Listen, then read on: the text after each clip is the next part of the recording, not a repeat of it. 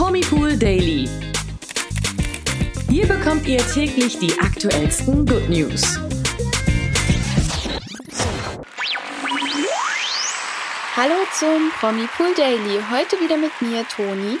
Und mit mir, Imke.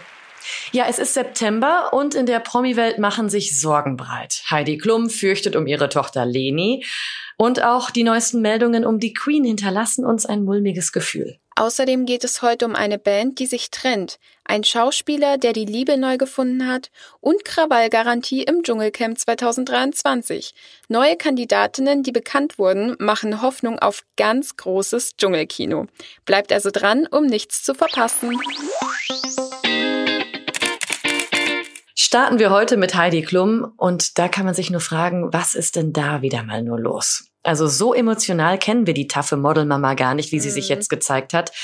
Doch ihre Tochter Leni Klum sorgt jetzt wirklich für Kummer bei Heidi. Den Grund können wohl alle Eltern mit älteren Kindern nachvollziehen. Leni wird nämlich flügge. Ja, fernab ihrer Heimat Kalifornien wechselt Leni Klum die amerikanische Küste und studiert ab sofort in New York. Selbst für Jetsetterin Heidi Klum ist das nur schwer hinzunehmen. Ich meine, die kleine Tochter zieht aus, ist die erste, die studieren geht. Das ist schon hart, glaube ich. Ja. Ja, sie gestand nun in der Late Late Show, Zitat, es ist verrückt. Heute hatte sie ihren ersten Tag am College. Dieses Wochenende ist sie umgezogen und ich habe sie angerufen. Normalerweise hebt sie ab, aber dann höre ich drei, vier Stunden nichts und schon geht es in meinem Kopf los. Wo ist sie? Was macht sie? Warum antwortet sie nicht? Schon fangen die Sorgen an. Ja, das kann ich mir gut vorstellen, denn Leni ist ja auch jetzt nicht nur eine Stunde Autofahrt entfernt von ihrer Mutter, sondern mhm. von Los Angeles ja nach New York gezogen. Das ist ja schon echt, äh, das sind ja tausende Kilometer. Einmal übers ganze Land. Genau. Ja, also von der coolen Jetsetterin zur emotionalen Helikoptermutter könnte man das jetzt eigentlich so den Werdegang von Heidi beschreiben. Ähm, ja, und weiter erzählt sie nämlich, dass sie alle zwei Stunden bei Leni anrufe, um sicherzustellen, dass alles in Ordnung sei. Ja, und da hat wohl jemand vergessen, die Nabelschnur einzupacken, oder? ja, könnte man so sagen. Aber Heidi legte noch einen obendrauf und sagte, Zitat, Jetzt will ich die Nummer der Mitbewohnerin, damit ich sie anrufen kann, wenn Leni nicht abhebt. Und dann hole ich mir die Nummer von der Nachbarin. Also die hat, glaube ich, gerade einen kleinen, kleinen Kontrollfreak ja. und kann nicht loslassen. Aber um das Ganze mal aufzuklären, glücklicherweise war das nur natürlich als Scherz gemeint. Hoffen wir jetzt mal zumindest für Leni und ihre Privatsphäre. Oh ja, das stimmt. Ja, und dann wünschen wir auf jeden Fall Leni Klum einen erfolgreichen und tollen Start ins Studium. Ganz genau. Weiter geht's mit der Queen. Nee, warte mal ganz kurz. Ja, und schon wieder müssen Traditionen für die Queen gebrochen werden. Und das macht Sorge. Denn eigentlich ist es eine Selbstverständlichkeit, dass die britische Königin nach der Wahl des Premierministers diesen symbolisch in sein Amt einführt. Genau das geschah bei den letzten 14 Premierministern, die Queen Elizabeth II. in ihrer Amtszeit ernennen durfte, im Buckingham Palast in London. Jetzt muss alles anders werden, denn durch ihr hohes Alter von stolzen 96 Jahren fällt es der Queen immer schwerer zu reisen. Deshalb soll der neue Premier mit Boris Johnson nach Balmoral in Schottland reisen, wo die Königin gerade residiert.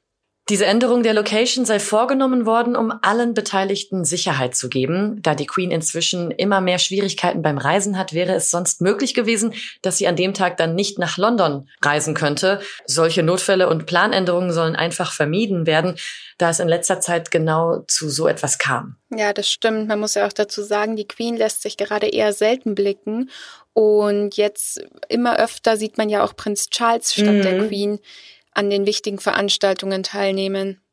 Das stimmt, sie zieht sich immer mehr zurück und mit 96 Jahren, also das haben wir schon oft, glaube ich, hier auch gesagt, ist es ja auch echt gegönnt, dass sie dann mal ihre Ruhe hat und sich dann auskurieren kann und hoffentlich ist sie nicht so in Anführungsstrichen gebrechlich, wie es dann erscheint, sondern dass sie auch trotzdem noch ja, wenigstens gut zu Fuß ist und nur das Reisen ihr schwerfällt, äh, dann soll sie auch ihre Ruhe in Balmoral genießen. Ja, hoffentlich. Kommen wir nun zu den News des Tages. Und für alle Bandliebhaber haben wir heute eine traurige Nachricht, denn die deutsche Band Fettes Brot gab auf Instagram ihre Trennung bekannt. In einem langen Post hieß es unter anderem Zitat Fettes Brot ist History. Papa und Papa und Papa trennen sich. Ende 23 packen wir unsere Turnbeutel und wandern ab da auf neuen Wegen. Ja, für Musikfans, die Megahits wie Jein oder Emanuela noch immer auswendig mitgrölen können, ist das natürlich ein echtes Fiasko zum Septemberstart. Auf jeden Fall. Aber es gibt einen Wermutstropfen von der Band, denn ganz abrupt wollen sie ihre Karriere nicht an den Nagel hängen, sondern versprechen ein, Zitat, Knallerfinale. So gäbe es also nicht nur einen Abschiedssong, den sie bereits veröffentlicht haben, habe ich schon gehört und fand ich eigentlich, muss ich sagen, klasse, auch wenn ich kein Fan bin, aber fand mhm. ich ein mhm. super Song. Wie hast du den schon gehört? Nee, habe ich auch noch nicht gehört. Ah ja, okay. Nee, also da kann man auf jeden Fall gerne reinhören. Fand ich ganz witzig. Mhm. Äh, sondern es gibt auch eine Abschiedstournee, ein Greatest Hits Album und weitere Überraschungen der deutschen Band. Fettes Brot beendet seinen Instagram-Post mit den Worten, Zitat, das Museum Fettes Brot bleibt natürlich für immer, immer geöffnet. Wir möchten, dass ihr allzeit unsere Fans bleibt. Ah, das ist also wirklich dann ein schönes Ende sozusagen der Band, wenn es auch, wenn man davon sprechen kann überhaupt. Aber auf jeden Fall geben die ihren Fans natürlich noch alles, was sie können und äh, dann kann man sich auch getrost zur Ruhe setzen. Ja, da hast du recht.